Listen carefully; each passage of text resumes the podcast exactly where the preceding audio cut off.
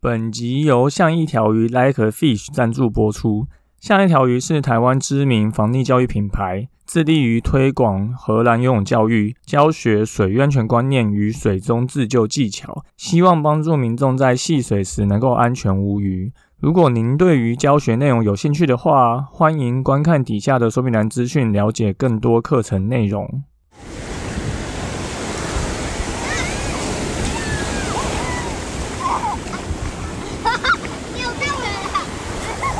现在时间下午五点钟，海水浴场关闭，请尽速从水里上来，谢谢。Hello，大家好，你现在收听的是救生日常，我是焦哥，又来到本周的新闻报报啦。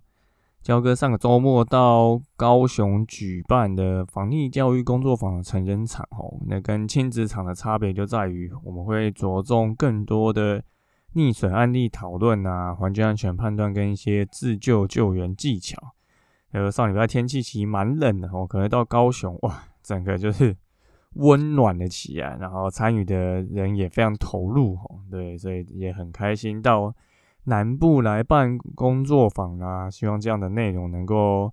帮助大家去从事相关的活动能够更安全。那如果你有这一方面的包场的需求，朋友，那欢迎就私信跟我们说哦。好，本周一样三件事情跟大家说。第一个，十六名大学生渔光岛 SUP 立桨受困海上，这是发生在台南应用科技大学的二十九名学生吼，他们在。十七号的中午去渔光岛啊，在台南安平的北堤进行 SUP 立桨课程哦。结果学生出海准备回程的时候，风浪转强，吹起了六级风吼。那老师担心学生体力不支，无法应变，赶紧将学生分成两批，近一点的就划回岸上。那远一点的十六名学生则安排在科架上等待救援。那后来海巡跟消防人员分别出动了这个救生艇，哈，那顺利将大家救回来。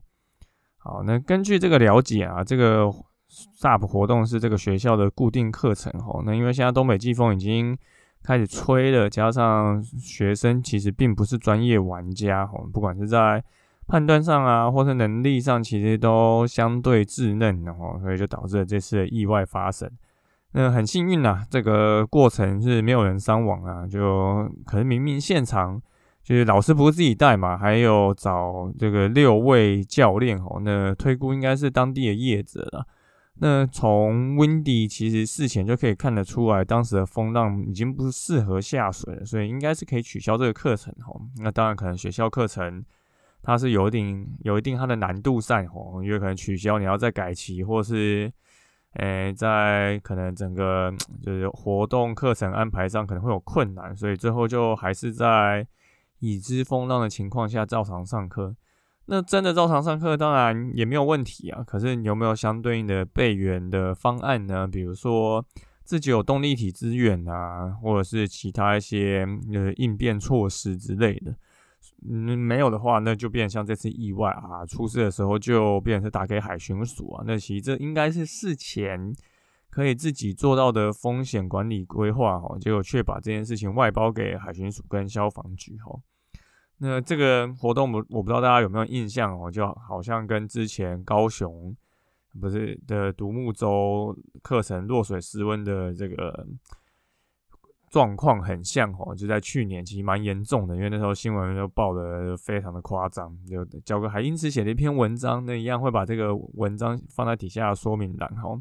通常一个意外的产生啦，就不会是因为单因原因造成的，就是在不对的时间去从事有风险的事情，才会导致这样的发生哈。那你说，即便准备了就非常周全，其实都可能会发生意外，何况是。准备没有周全哈，那学校学生其实本来在经验能力、年纪啊，加上这个人数哈，其实都是跟一般的商业团活动是不太一样的，所以应该要更做好相关的一些风险管理哈，因为这不断是对于自己负责，也是可以让台湾蓬勃发展去发展这些户外活动很关键的因素哈，所以。这次很幸运啊，就没有人说受到什么样的状况，但还是希望大家在从事水上活动的时候，哈，就是每个活动团状况都不一样，你还是必须依据现场跟呃你们这一团活动状况去做很多细微的调整，哈。那这个就是经验，就需要大家好好去学习。好，那第二个新闻是富人在高雄大学泳池溺毙，校方与教练哀告判赔两百四十一万，哈。这个是发生在二零二零年的八月的高雄大学室内泳池，有一名陈姓妇人在这个游泳池溺毙。哈，那后来经过桥头地院勘验这个泳池的监视器，哈，发觉当时只有三名泳客。那这个陈女她就在游一游，突然没有划水，就沉到水底了。哈，那发生溺水之后，救生员拉起的时间总共中间隔了两分三十九秒。所以被认定救生员有疏失，那学校应该要连带赔偿。那后来判赔就是啊，这个救生员必须赔这个陈姓妇女的配偶，还有他的两名孩子各四十万吼，然后另外还要赔给另外一名孩子六十四点七万，跟陈父的姐姐三十二万。那高雄大学则是要赔二十四点七万。所以最终就等于是这一名救生员自己要赔两百一十六万哦。那救生员考照的难易程度啊，薪资收入跟职涯的成长发展，其实都是影响现在年轻人要不要投入这个产业的关键哦。不过很多人其实都没有注意到一个隐藏风险，就是这从业人员其实还是有他要承担的风险，也就是救生员承担了相当多的。法律责任哦，虽然几率很低，在游泳池发生溺水意外这件事情，但是如果真的发生了，救生员其实是有很高的机会需要赔上这个非常多的钱，也就是民事赔偿，可能还会有刑事的业务过失致死的罪哈。那这个和解金或赔偿金额通常都会高达七位数哦，像这一次就总共要赔了两百多万。那你说如果？在你当救生员的期间啊，这个泳池就有三名泳客。这时候主管啊叫你去做一些跟非救生相关的事物，那你会拒绝主管吗？好像也很难，因为这就是淡旺季，淡季常常很多救生员会被叫去做杂事的一个这个时间段哈。但如果这一名救生员他不在泳池期间啊，这个泳客发生了什么意外，那这个救生员要不要赔钱或相对应的法律责任呢？要啊，因为法院就会说你当初应该要拒绝主管啊去从事这些非救生事务，你不应该离开现场哦。但你说现实上真的是没有人会去拒绝哦，因为焦哥待过非常多的游泳池啊，非常多的地方，其实都会有这样子的一个情况发生哦。所以这个就是为什么啊，救生员其实他承担了蛮高的一个风险。这个风险就来自于两件事情哦，第一个就是相对的法律责任哦，因为就算你的薪资其实并没有很高啊，证照取得其实也要花一些钱，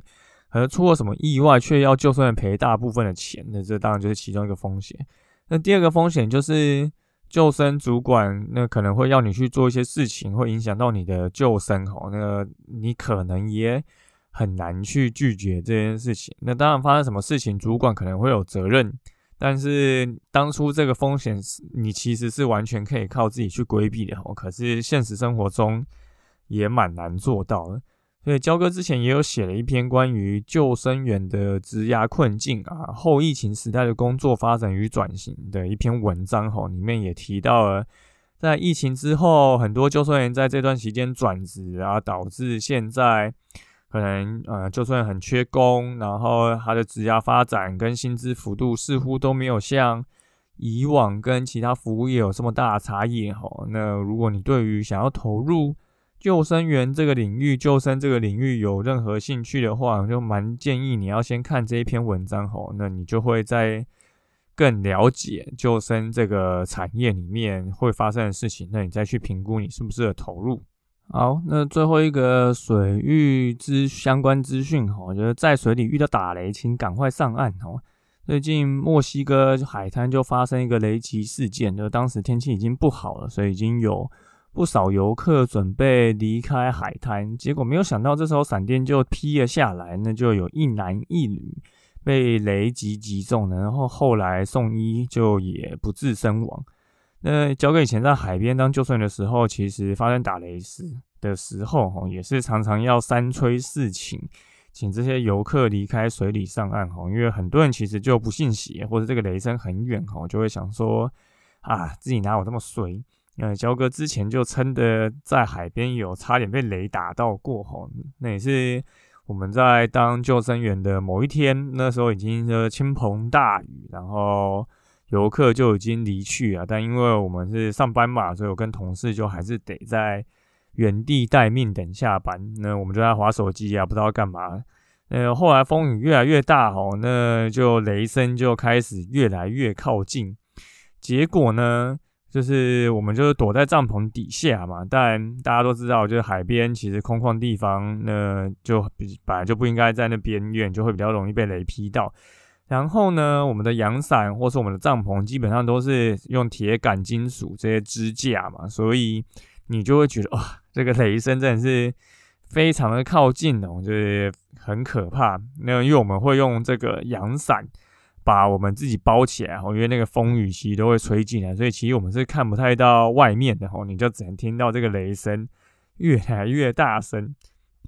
又突然间就是。有一道雷劈下来，我个人体感呐，我觉得也不能说体感，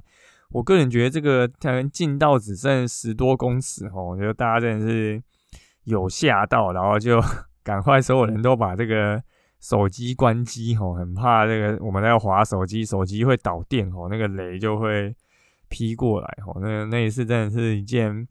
非常恐怖的经验，所以就是大家如果以后你说去海边玩啊，或是嗯，在室外的游泳池啊，都一样。就如果有发生打雷事件，就算有叫你起来吼，你就赶快起来吼，就少玩一下下，没有关系啊。被雷劈到，你就是获救几率就真的很低吼。好，那本周的新闻报报就是这三件事情跟大家说哈。第一个就是渔光岛华沙普的意外哈，要提醒大家，每个活动团体都会有相关。不同，你应该要去注意的细节哦，因为每个人的经验啊、能力呀、年纪呀、人数啊都不一样。